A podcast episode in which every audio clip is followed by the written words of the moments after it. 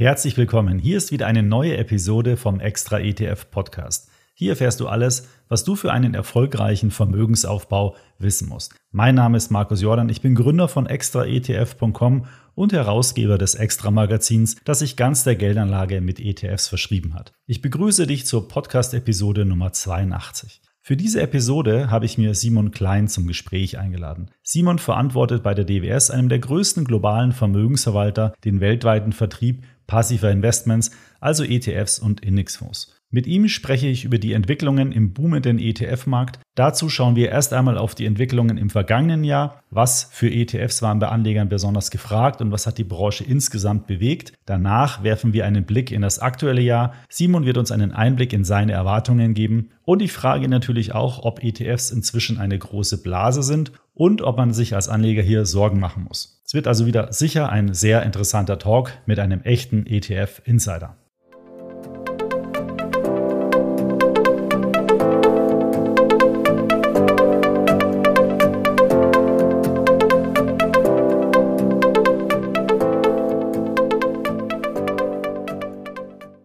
Bevor wir in das Interview gehen, noch ein Hinweis zu einer Rabattaktion. Du kennst ja schon den extra ETF Finanzmanager, über diesen habe ich ja auch schon mehrmals hier im Podcast gesprochen. Mit diesem bekommst du einen wirklich guten Einblick in dein Vermögen und erkennst damit versteckte Risiken in deinem Portfolio. Einen optimalen Überblick über deine Finanzen zu haben, ist ja auch wirklich das A und O für einen erfolgreichen Vermögensaufbau. Und diesen Start zum erfolgreichen Vermögensaufbau, den möchten wir mit einer Aktion eben unterstützen. Mit dem Rabattcode 2022 bekommst du 30% Rabatt auf ein extra ETF Finanzmanager Jahresabo. Einfach den Code im Warenkorb eingeben und schon wird gespart. Probier den Finanzmanager doch mal aus. Mehr Infos unter extraetf.com slash service slash Finanzmanager. So, nun aber genug der Vorrede. Wir gehen jetzt direkt in das Gespräch mit Simon Klein von der DWS. Hallo Simon, herzlich willkommen im Extra ETF Podcast. Ja, hallo Markus, vielen Dank, dass du mich wieder eingeladen hast. Freut mich sehr, dass du die Zeit gefunden hast. Simon, du verantwortest ja bei der DWS, du bist ja doch einer der größten globalen Vermögensverwalter, den weltweiten Vertrieb von passiven Investments, wie eben zum Beispiel ETFs. Und du hast ja aufgrund von dieser Eigenschaft deiner Funktion einen perfekten Überblick über den Zustand des ETF-Markts. Und ich dachte mir, wir schauen heute mal zurück ins vergangene Jahr was so die ETF-Branche bewegt hat und ja, wie erfolgreich war denn auch für euch das Geschäft? Ja, also erstmal nochmal herzlichen Dank für die Einladung, äh, lieber Markus. Und zunächst erstmal, also die wichtigste Botschaft vorab, das dynamische Wachstum bei den äh, ETFs in Europa ist nach wie vor ungebrochen. Und äh, wenn man sich dann auch einfach mal die konkreten Zahlen anschaut, äh, Ende letzten Jahres hatten wir ja 1,4 Billionen Euro verwaltete Vermögen in der gesamten ETF-Industrie in Europa. Und das äh, im Vergleich zu einer Billion Euro ein Jahr zuvor. Und wir haben ja immer wieder Stimmen gehört, dass das ETF-Wachstum äh, äh, sich eventuell abflachen könnte. Ähm, aber schaut mal einfach mal in die Vergangenheit und dann sieht man halt einfach, und das zählt auch für den globalen ETF-Markt, aber auch speziell in Europa, dass der Markt sich ungefähr alle fünf Jahre verdoppelt. Und äh, wenn wir jetzt die Zahlen, ähm, die ich gerade genannt habe, genauer äh, analysiert, dann sieht man einfach, dass der Markt jetzt sogar dieses oder letztes Jahr besser gesagt noch schneller, noch deutlich äh, schneller gewachsen ist. Also der Trend äh, nochmal an Dynamik ähm, ja, zugenommen hat. Äh, konkrete Zahlen jetzt für Netto-Zuflüsse im Markt in Europa ähm, haben wir 160 Milliarden Euro gesehen. Das ist eine neue Rekordmarke, muss man ganz klar sagen. Ähm, aber auch für uns war es ein Rekordjahr. Also auch bei der DWS äh, waren wir sehr erfolgreich. Äh, wir haben knapp 17 Milliarden Euro in unseren USITS-ETFs eingesammelt und haben jetzt hier mehr als 150 Milliarden ähm, Euro in der, ja, in der Verwaltung für, für, für ETFs in Europa, Rekordzahlen äh, für uns. Und ähm, du hast ja auch eingangs gesagt, ähm, wir sind ja auch ein globaler Anbieter. Ähm, wir haben auch natürlich ein USA-Geschäft und da haben wir auch Rekordzahlen. Da haben wir mittlerweile 24 Milliarden US-Dollar in unserem ETF-Geschäft in den USA. Was waren denn so die, die Gründe, dass äh, das so stark gewachsen ist? Sind das jetzt insgesamt neue Anleger, die dazukommen oder sind ETF-Anleger, die sich sozusagen einmal für einen ETF entschieden haben, dann eher so, dass sie dann der, dem Produkt treu bleiben und immer mehr investieren? Ja, das hat, das hat zunächst hat das sicherlich äh, verschiedene äh, Gründe, ähm, woran das liegt. Es kommen ja immer mehr und mehr Anleger auch, ähm, ja, die, die sich mit dem Thema ETF beschäftigen. Äh, auf der anderen Seite gibt es halt natürlich viele Trends und Treiber auch, äh, die das vorantreiben. Und wenn man sich jetzt auch mal anschaut, ähm, was letztes Jahr die, die wichtigsten Trends auch äh, bei den ETFs waren, dann sieht man zunächst ESG-ETFs. Und äh, also nachhaltige ETFs. Ganz genau, die, die nachhaltigen ETFs. Und äh, von den 160 Milliarden hier in Europa sind fast 70 Milliarden Euro äh, der Nettomittelzuflüsse auf ESG-ETFs ähm, ja, äh, ja, sind von, von denen gekommen. Und das ist halt natürlich ein mega Erfolg, wenn man bedenkt, dass das Segment der nachhaltigen ESG-ETFs noch relativ jung ist. Das sind 50 Prozent der neu angelegten Gelder sind in ESG-ETFs äh, geflossen. Und das ist natürlich auch ein großer Grund äh, für, die, äh, für, die, ja, für, die, für die Rekordmarken, die wir letztes Jahr gesehen haben. Ähm, die Produkte werden natürlich hier sehr gut von den, äh, äh von den Kunden angenommen. Und wir sprechen hier auch immer von, von ETFs, die börsennotiert sind und keine Kaufanreize, äh, wie zum Beispiel Provisionen äh, anbieten. Das heißt, die Anleger kaufen ESG, kaufen nachhaltige ETFs und entscheiden sich da auch in großen Teilen dafür. Und wir können auch genau bei uns, bei der DWS, auch diesen Trend bestätigen. Also letztes Jahr, in 2021, haben wir auch rund sieben Milliarden äh, Zuflüsse in unsere nachhaltigen ähm, X-Tracker ESG ETFs gesehen. Und da war auch bei uns natürlich die Entscheidung richtig, dass wir verstärkt darauf setzen, mit neuen ETFs oder auch mit Indexwechseln hier das Angebot an äh, ESG-ETFs stark auszubauen. Und aktuell haben wir hier mehr als 40 ETFs äh, über Aktien und Anleihen ähm, äh, ETFs hinweg, die äh, sich mit dem Thema ähm, nachhaltiges Anlegen, also ESG, beschäftigen. Ich hätte ja eher gedacht, äh, dass vielleicht bestehende Anlagen, also in konventionellen Indizes, geswitcht werden in nachhaltige ETFs. Aber wenn ich das jetzt richtig verstanden habe, dann ist es ja sogar, sagen wir mal, neues Geld, was in nachhaltige ETFs fließt. Das wäre dann eigentlich doppelt gut. Ja, ganz genau. Also das sehen wir hier ganz klar als, als Trendverstärker. Das hast du genau richtig zusammengefasst. Danke. Was waren denn so die, die Anlageklassen im vergangenen Jahr, die so besonders beliebt waren? Wahrscheinlich Aktien, vermute ich mal, äh, insgesamt, aber vielleicht auch einzelne Segmente, die hier besonders interessant waren?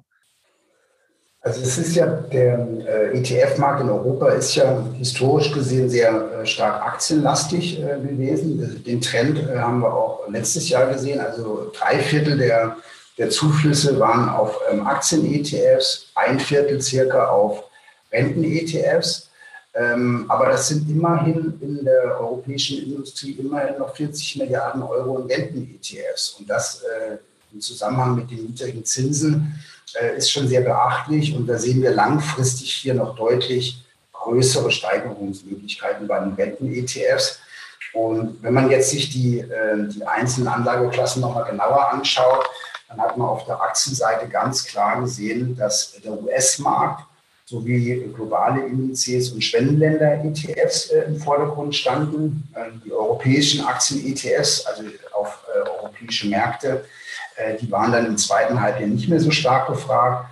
Und äh, klar, die äh, ETF-Anleger sind auch immer sehr, sehr proaktiv und auch immer äh, relativ nah am Marktgeschehen. Also wir interpretieren die, die Aufteilung so, dass natürlich die ETF-Anleger sich an Wachstumsaussichten orientiert haben und die waren für die USA und in Teilen Asiens äh, im letzten Jahr besser. Und daher haben wir hier die, die Flows gesehen. Und so ein bisschen widerspiegelt sich das auch äh, bei den Anleihen-ETFs. Also da hat auch wieder ähm, Anleihen-ETFs mit USA-Fokus äh, dominiert und hier speziell Staatsanleihen-ETF, also die Treasuries aber auch ähm, auf Corporate Bonds, also auf Unternehmensanleihen, die in US-Dollar äh, denominiert sind, waren hier eigentlich groß im Fokus bei den Anlegern, aber auch ähm, hier äh, Inflüsse, äh, Zuflüsse Entschuldigung, in, äh, in China-Anleihen-ETFs, also speziell auch chinesische Staatsanleihen. Also das, das ist deutlich, äh, deutlich äh, die Trends gewesen, die wir gesehen haben. Das sind wahrscheinlich auch alles Anleihensegmente, wo es auch noch eine entsprechende Rendite gibt. Bei China weiß ich es jetzt nicht in Dollar, hat man ja eine positive Verzinsung. Äh, in Euro-Anleihen hätte man ja, also wahrscheinlich bei so fast allen Segmenten eine Negativrendite, zumindest bei den kürzeren, mittelfristigen Laufzeiten. Bei China-Anleihen haben die eine positive Rendite? Ja, wahrscheinlich schon. Ja, klar, klar. Ja, das, ja, das ist deutlich, deutlich äh, im mittelstelligen Bereich. Du, du bist ja auch ähm, für das weltweite Geschäft ja bei der DWS verantwortlich. Ähm, da fr frage ich mich natürlich, ob du dann auch Unterschiede in den einzelnen Regionen siehst. Also zum Beispiel kaufen jetzt asiatische Anleger andere ETFs als europäische oder vielleicht sogar auch die deutschen verhalten die sich anders als die europäischen Anleger. Ich unterstelle jetzt mal wahrscheinlich, klar, die kaufen tendenziell im Aktienbereich wahrscheinlich auch ihren eigenen Markt verstärkt, aber so gibt es noch andere Unterschiede? die so deutlich werden? Ich meine, man kann im Prinzip, es gibt diesen Home Bias, den du angesprochen hast. Ähm, das ist, das ist ganz klar. Ich meine, ist ja auch ganz, ganz logisch. Die, äh, die verschiedenen Anleger haben ja auch die verschiedensten Währungen, in denen ihre Länder, wo, wo sie wohnen. Und deswegen haben sie natürlich auch ein ganz andere, anderes, sage ich jetzt mal, ja, Risikoprofil, wenn Sie jetzt äh, äh anlegen. Deswegen gibt es diesen Home Bias. Äh, da hat man nämlich kein Währungsrisiko ähm, auf den Aktien oder auf den, auf den Anleihen. Aber ein Trend sieht man halt einfach, der halt äh, global ist. Das sind die großen Standardindizes, also wie zum Beispiel MSCI World, S&P 500, MSCI USA, also die großen großen Benchmarks, ähm, die sind eigentlich überall drin. Gerade wenn man sich den MSCI World anschaut, ist ja circa 50 Prozent USA. Also ist das immer ein wichtiges Thema. Das hat eigentlich jeder ähm, Kunde äh, im Portfolio. Und dann gibt es bestimmte Länder, die sind mehr aktienaffin, andere Länder sind mehr, ähm, sage ich jetzt mal, anleihenaffin, andere sind mehr affin Richtung ESG, die anderen noch nicht. Also da gibt es die die unterschiedlichsten, äh, sage ich jetzt mal, ähm, Unterschiede. Ähm, wenn man jetzt aber trotzdem sich jetzt auch nochmal die verschiedenen Treiber auch nochmal anschaut, äh, die letztendlich auch die, die Kunden bewegen mehr, äh, äh in ETFs ähm, äh, auch zu investieren, auch nochmal um auf meine erste Frage zurückzukommen, was treibt das Ganze? Also ganz klar über alle Regionen hinweg sehen wir schon, dass äh, die großen institutionellen Investoren aufgrund der ähm, ja, Zinssituation, äh, die kennen wir ja alle, ähm, einfach hier äh, kostenbewusst sind und einfach nur versuchen, auch speziell auf der Anleihenseite weiter zu passivieren, um Kosten runter äh, runterzudrücken, um dann Nachkosten mehr Rendite zu bekommen. Also das ist ein ganz großer Trend, den sehen wir eigentlich über alle Regionen hinweg. Ähm, der ESG-Trend ähm, ist natürlich sehr stark aus Europa kommt, muss man ganz klar sagen, wird aber auch langsam im Rest der Welt ja, ja umgesetzt. Und dann vielleicht ein Trend, der speziell auch für die, äh, für die deutsche, ja, ähm, aus, aus der deutschen Perspektive sehr, sehr wichtig ist, dass letztes Jahr die Privatanleger äh, in Deutschland ETFs entdeckt haben. Und das zeigt ja im Übrigen auch deine Statistik äh, von Extra ETF. Äh, die ETF-Sparpläne haben sich ja äh, innerhalb von einem Jahr äh, glaube ich, jetzt mittlerweile auf über drei Millionen, äh, sind 50 Prozent gestiegen äh, im, im Einjahresvergleich. Und ich glaube auch 5,5 ähm, Milliarden Euro werden jetzt über ETF-Sparpläne ähm, ja, ähm, allokiert äh, pro Jahr. Und das ist wirklich ein Trend, den sehen wir hier äh, aus Deutschland. Und äh, ja, also das, immer, das ist dann schon, schon sehr speziell. Also da sieht man schon, wie stark äh, hier auch äh, der Markt in Europa schon ausgebaut ist, was jetzt letztendlich auch die ETFs angeht. Und das sieht man dann auch, dass wirklich die Retail-Anleger mittlerweile äh, in ähm, ETFs ähm, allokieren. Ein Grund ist, es gibt auch eine interessante Umfrage, die wir auch gesehen haben, dass zum ersten Mal haben jetzt Ende 2021 mehr Verbraucher oder, oder Kunden oder Endanleger angegeben, dass sie jetzt mehr in Aktienfonds und ETFs anlegen wollen als in Sparbuch und Festgeld. Also der Trend zum Aktiensparen, der, äh, ja, der, der, der hat jetzt langsam nach vielen, vielen Jahren endlich stattgefunden. Und gerade nun mit der Nullzinsen ein bisschen verwunderlich, dass es so lange gedauert hat, aber ich glaube, das spricht eher noch dafür, dass wir noch mehr Anleger sehen werden äh, auf der Privatanlegerseite in Deutschland, die in ETFs investieren werden. Ja, ich meine, bei Privatanlegern hat man ja im Prinzip eigentlich erst so seit, sagen wir mal, ein, zwei Jahren auch äh, dass äh, wirklich Negativzinsen auch berechnet werden. Und äh, dann kann ich mir schon vorstellen, dass der eine oder andere Anleger, der vielleicht mal ein bisschen mehr auf dem Tagesgeld oder wo auch immer angelegt hat und jetzt plötzlich dann ein halbes Prozent oder teilweise ja noch, äh, noch mehr dann dafür zahlen muss, dass der sich dann nach Alternativen umschaut. Und ja, ETFs sind natürlich dann, hast du schon gesagt, ein super Mittel, um das relativ schnell und unkompliziert dann in Aktien zu investieren.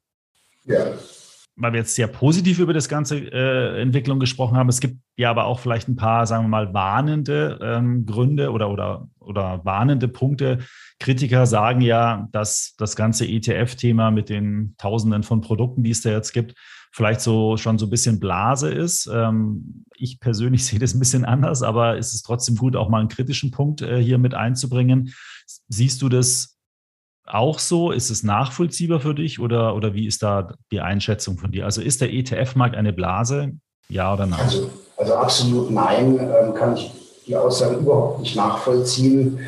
Äh, gerade auch, wenn man einfach in Statistiken schaut ähm, und nicht nach Meinungen äh, sucht, sondern wirklich auch in die Zahlen schaut, dann sieht man, dass 11 Prozent der Assets in den gesamten Fonds äh, in, in Europa nur ETFs sind. Also wir haben nur 11 Prozent der gesamten Fondsassets sind ETFs. Und das ist noch sehr, sehr niedrig, gerade im Vergleich zu den USA, wo wir deutlich höher sind, teilweise für USA-Aktien sogar bei 50 Prozent. Also da ist noch ein riesen Spielraum, und gerade auch im Hinblick mit der jüngeren Generation, äh, die jetzt auch anfängt, ähm, ja, äh, ETF-Sparen umzusetzen. Und die mögen halt einfach auch diese effiziente, breit gestreute, kostengünstige und einfach umzusetzende Technologie in Form von ETF. Also das spricht die an und da wird noch mehr kommen.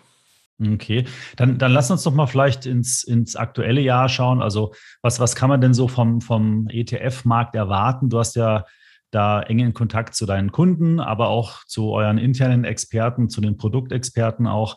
Was, was erwartet ihr denn für 2022 und gibt es denn vielleicht auch irgendwelche Trends, die, die ihr äh, identifiziert habt, mit denen man sich näher auseinandersetzen sollte? Ja, ich, ich denke mal, ein ganz großes Thema haben wir gestern ja auch äh, aus den USA wieder gesehen, ist ja die Inflation. Gestern USA 7% Rekordinflation seit glaube ich, fast 40 Jahren noch nie so hoch gewesen. Das führt natürlich zu negativen äh, Realrenditen, also negative Verzinsung ähm, abzüglich der, also wenn man die äh, inflationsbereinigten Renditen anschaut. Das, ähm, äh, ja, das unterstützt natürlich Aktienanlagen. Also das muss man schon ganz klar sehen, dass wir hier den globalen Fokus ähm, ja, sehen würden, äh, aber auch bestimmte Regionen, äh, wie zum Beispiel die USA oder, oder auch Schwellenländer. Also einfach breit aufgestellt in Aktien. Ich glaube, das ist so ein, so ein Trend, da ist erstmal kein, äh, kein Weg dran vorbei. Und äh, gerade auch sollte die Inflation auch nachhaltig äh, so hoch bleiben, äh, dann können wir uns auch wieder vorstellen, dass Rohstoff-ETS, das sehen wir ja auch überall, dass Rohstoffe teurer werden, ähm, interessant werden Gold-ETCs, aber auch kurzlaufende Anleihen-ETFs, gerade äh, aus den längeren Durationen raus in, in, in Short-Duration-Anleihen-ETFs das denke ich, werden wir dann kurzfristig sehen. Aber halt ein sehr, sehr großer Trend, äh, gerade auch im Hinblick jetzt nicht nur für dieses Jahr, sondern auch mittellangfristig, ist das thematische Investieren. Und das ist wirklich extrem interessant, äh, hier über thematisches Investieren, wo man ja letztendlich jetzt nicht, also losgelöst von Sektoren, Regionen, äh, Zukunftstrend, äh, äh ja, man ETF kaufen kann, die sich dann letztendlich äh, die, die, die zukünftigen Leaders in der Branche, die kann ich jetzt schon kaufen. Also das ist ein bisschen Forward-Looking, ist ähm, investieren, ähm, ja, gelingt an verschiedene Themen. Und äh, da können wir auch dieses Jahr, auch wenn es dann vielleicht über die Produktinnovation geht, auch viel, viel mehr noch äh, dieses Jahr und die nächsten Jahren sehen. Okay, das heißt, äh, die WS bringt jetzt eine ganze Menge an Themen-ETFs raus oder habe ich das gerade falsch interpretiert? Auf jeden Fall, also das kann man auch immer sehr gut äh, in Kombination mit ESG sehen. Also Themen und ESG ist ja auch in, in aller Munde. Also wir, wir, wir sehen es ja überall, dass man sich jetzt auch äh, hier in Deutschland sehr stark mit dem Thema Klimaschutz, Umweltschutz, nachhaltiges äh, Wirtschaften ähm, letztendlich ähm, Gedanken macht. Also wird das auch in der Geldanlage einen deutlich äh, höheren, sag ich jetzt mal, Stellenwert äh, bekommen.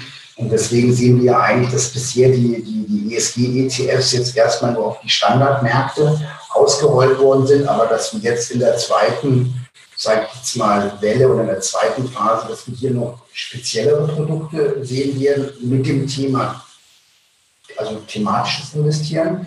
Und ähm, hier ist eigentlich ganz klar, wenn man so sieht, was von den Vereinten Nationen, von der UN, so äh, an Sustainable Development Goals, diesen sogenannten SDGs, auch herausgegeben wird, dann kann man auch ganz klar ähm, sehen, dass man hier sehr gut auch sich Themen vorstellen kann, die jetzt um das Thema effiziente Energie, sauberes Wasser, Gesundheitsvorsorge, das sind die Themen, die ja gefördert werden sollen, ähm, da vorstellen kann. Und mit dem ETF, der dieses Thema abdeckt, bin ich dann halt letztendlich von der ja, profitiere ich letztendlich dann auch von der positiven Entwicklung hier. Okay, das ist ja äh, sehr spannend. Das heißt, man kann also von euch verschiedene Themen-ETFs erwarten. Äh, da werden wir dann natürlich bei extra ETF auf jeden Fall drüber berichten. Wir haben ja auch schon mal kurz über das Thema ESG gesprochen. Da ist mir jetzt nur noch mal aufgefallen, es gibt ja wirklich äh, ganz viele verschiedene Indizes. Ähm, jeder ETF-Anbieter hat da, sagen wir mal, eine eigene Sichtweise auf dieses Thema, arbeitet mit unterschiedlichen Indexanbietern zusammen. Hast du da vielleicht mal so zwei, drei, sagen wir mal, Tipps, wie, wie ein Anleger sich an, den, an das Thema heran, herannähern kann? Ähm, wie, woran kann man sich orientieren? Welche Indizes sind sinnvoll? Welche, welche vielleicht nicht? Ja, zunächst muss man einfach mal sagen, ich meine, der, der ETF, der Anleger hat hier die Qual der Wahl. Äh, man muss wirklich sagen, da hat die äh, Industrie, die ETF-Industrie schon sehr viel aufgelegt äh, in den letzten Jahren. Das heißt, die Standard- ähm, Abdeckung ist eigentlich schon vorhanden. Ähm, äh, letztendlich ähm, ist der Vorteil vom ETF, dass es transparent ist, also äh, genau wie mit den anderen äh, ETFs auch, muss sich der Anleger ein bisschen damit äh, auseinandersetzen, was er denn möchte, also sprich von seinen Präferenzen. Ähm, sich überlegen, was er möchte. Da gibt es ja von, von dunkelgrün bis hellgrün. Da ist die Frage, der Tracking Error äh, natürlich auch eine Frage. Wenn ich jetzt sehr viel Ausschluss haben möchte, dann habe ich einen hohen Tracking-Error, möchte ich mich aber an der, äh, an, der, an der Benchmark eigentlich orientieren, die ich schon in meinem Portfolio habe, keine hohe Abweichung davon haben, aber trotzdem grün investieren möchten, dann bin ich eher bei hellgrünen Produkten, so wie wir das äh, nennen können. Also da gibt es die unterschiedlichsten äh, Produkte. Wie gesagt, das hängt von den Präferenzen des Kunden äh, ab, was er haben möchte. Aber jetzt die nächste Welle wird halt auch sehr interessant, wenn wir dann sehen, okay, es geht jetzt ähm, darüber hinaus, äh, jetzt, wie ich schon ein bisschen gesagt habe, diese, diese UN, ähm, sage ich jetzt mal, Nachhaltigkeitsziele umzusetzen über ETFs als ein Beispiel ähm, oder äh, zum Beispiel ähm, Corporate Green Bonds ähm, äh, investieren äh, ja, möglich mache oder dann halt ja auch verschiedene andere äh, Schattierung, also dass ich dann sehr dunkelgrün gehe und sage, nee, ich möchte eigentlich nur noch die besten haben. Also da ist die ganze Auswahl da. Man muss sich einfach damit auseinandersetzen. Und äh, der Anleger hat hier die Qual der Wahl, was aber gut ist, weil das Angebot ist da und es wird noch weiter ausgebaut. Mhm. Sehr, äh, wir haben jetzt über Themen-ETFs gesprochen, über ähm, Nachhaltigkeits-ETFs. Da wird bei euch sozusagen was kommen oder Kombinationen davon. Ein großes Thema jetzt gerade in den letzten Monaten war ja auch das Thema Kryptowährungen. Ähm, ihr habt ja auch ähm, ETCs auf Gold und äh, verschiedene ähm, Edelmetalle im Angebot. Wird von der DWS-Seite her vielleicht auch das Thema Kryptowährungen mal irgendwie erschlossen? Also wir gucken uns natürlich alles mal an, ähm, das ist, das ist ganz klar. Ich meine, wir haben jetzt eher den Fokus auf ähm, sustainable, auf nachhaltige äh, Anlagen äh, gelegt äh, für uns. Also sprich, immer wieder bei diesen thematischen ETFs mit nachhaltigen ja, Fokus, Wasser, effiziente Energiequalität, Net Zero, das ist ja auch immer so ein Thema, also wie man äh, CO2-neutral werden kann. Also diese, diese Produkte kommen, das ist ganz klar. Thema Kryptowährung schauen wir uns natürlich an, aber da gibt es halt noch ein äh, ungeklärtes äh, Thema, das ist halt das Mining, äh, gerade im Bitcoin-Bereich. Ähm, ob das jetzt ähm, äh, grün ist oder, oder nicht, äh, das lässt sich jetzt noch darüber streiten. Und solange die Frage nicht geklärt ist, ähm, äh, planen wir erstmal hier die Produkte, die auch einen Impact machen können oder auch dem Zeitgeist jetzt aktuell entsprechen gibt ja andere Vehikel, die ich in diese Märkte investieren will, muss ich jetzt nicht unbedingt direkt über den ETF machen zu Beginn. Also deswegen haben wir da einen anderen Fokus. Okay, ja, passt ja. Ähm, ist ja gut, dass man da eine klare Positionierung erstmal einfährt und äh, ist ja auch richtig, wenn man, wenn man sagt, man möchte das Thema Nachhaltigkeit und das Thema Nachhaltigkeit ist mir entsprechend wichtig äh, als Unternehmen, als Firma, dann äh, ähm, ist, ist das sicherlich eine gute, nachvollziehbare Entscheidung. Vielleicht noch kurz eine Frage zum Schluss, weil wir haben vorhin ja auch über ähm, Privatanleger gesprochen, äh, vor allen Dingen in Deutschland, dass da ETFs eben sehr populär sind. Ähm, ich hatte erwähnt, du bist äh, ja in, äh, weltweit hier aktiv. Ähm, wie, wie, ist denn eigentlich das in Europa in, oder in anderen Ländern auf der Welt, das Thema Privatanleger? Ähm, ist es da genauso populär wie hier in Deutschland oder, oder sind die Märkte ein paar Jahre zurück? Kannst du da mal einen kurzen Blick drauf werfen? Also man muss schon ganz klar sagen, dass Europa hier in, also äh, Quatsch, Entschuldigung, dass Deutschland in Europa der Vorreiter ist, äh, gerade, äh, gerade bei Privatanlegern. Ich meine, das ist letztendlich auch dank dir zum Beispiel oder äh, auch in den Brokern, die wir sehen, ähm, in Magazinen oder, oder auch Anbietern wie dir, die das auch promoten. Ähm, das ist ja nicht äh, eine Kundengruppe, wo wir direkt auch im Austausch stehen können, sondern über Multiplikatoren auch ja, äh, ja, mit denen zusammenarbeiten. Deswegen denke ich, dass Deutschland ganz klar der Vorreiter ist. Wenn wir jetzt uns die Märkte anschauen, mit Online-Brokern, mit Neo-Brokern, dann ist Deutschland da schon extrem äh, fortgeschritten. Wir sehen auch, dass verschiedene deutsche ähm, Anbieter jetzt ähm, auch ähm, europäische Expansionspläne haben. Also Discount Broker und Neo Broker zum Beispiel. Ein anderer großer Broker, der, mit dem sind wir gerade in, äh, auf dem Plan oder in Diskussion, ähm, äh, der wird auch eine EU-Expansion ähm, ähm, ja, dieses Jahr wahrscheinlich noch, noch umsetzen. Ähm, so, man sieht schon, dass man aus Deutschland auch ins Ausland möchte. Äh, aber natürlich gibt es im Ausland natürlich auch ähm, äh, verschiedene Anbieter schon. Gerade Italien ähm, ist auch ein Land, äh, was bei Privatanlegern, wo ETFs extrem beliebt sind. Da sind wir auch mit Kooperationspartnern im Gespräch. Und Skandinavien zum Beispiel ist auch ein ähnliches Land. Da haben wir zum Beispiel auch schon eine Sparplanaktion mit einem Kooperationspartner. Also das ist vorhanden, das Thema. Aber ich denke, Deutschland dominiert hier und ist hier, ist hier ganz vorne dran. Ja, aber das ist ja eigentlich auch ganz schön, wenn Deutschland äh, mal in bestimmten Bereichen eine Vorreiterrolle hat. Meistens ist ja immer dann, äh, sind es ja immer andere Länder, äh, wo man dann immer neidisch drauf schaut. Aber an, im ETF-Markt für Privatanleger haben wir mal die Nase vorn. Sind wir ganz vorne. Sind ja, sehr schön. dabei. Ja, äh, super. Vielen Dank, äh, ähm, Simon. Das ähm, war es von meiner Seite auch schon. Äh, erstmal vielen Dank für den tollen Einblick, den du hier gegeben hast. Ähm, wir sind uns beide einig, der ETF-Markt wird im Jahr 2022 weiter gut laufen. Ähm, es gibt gute Gründe dafür, in ETFs zu investieren, sei es institutionelle Anleger, sei es Privatanleger. Und ähm, neue Produkte gibt es auch, habe ich mir gerade äh, aufgeschrieben. Also da haben wir dann auch gut was zu berichten. Alles positiv. Ja, alles positiv. Daumen nach oben. Äh, vielen Dank auch, dass du mich wieder eingeladen hast, Marco.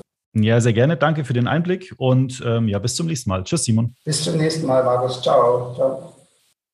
Ich hoffe, dir hat das Experteninterview mit Simon Klein gefallen und du hast heute ein paar spannende Einblicke in die Welt der ETFs erhalten. Wenn du hier im Extra ETF Podcast mal einen speziellen Gesprächspartner hören möchtest, dann sende mir doch gerne deinen Wunsch an podcast@extraetf.com. Ich versuche dann, das für dich zu organisieren. Wenn dir mein Podcast gefällt, dann empfehle ihn doch bitte gerne einer guten Freundin oder einem guten Freund weiter. Und wenn du den Podcast über die Apple Podcast App hörst, würde ich mich dort über eine Bewertung wirklich sehr freuen. Damit steigen wir dann im Apple Ranking und können so noch mehr Anleger über ETFs und erfolgreiche Geldanlage informieren. Noch besser ist es natürlich, wenn du den Podcast auch gleich abonnierst. Zum Schluss noch eine Empfehlung. Wir betreiben auf Facebook die Gruppe mit dem Namen ETF-Strategie. Dort tauschen sich aktuell über 50.000 Anlegerinnen und Anleger über ETFs aus. Wenn du also mal eine ganz knifflige ETF-Frage hast, dann erhältst du dort sicher eine kompetente Antwort von unserer ETF-Community. Bis zum nächsten Podcast. Ich freue mich, wenn du da wieder reinhörst.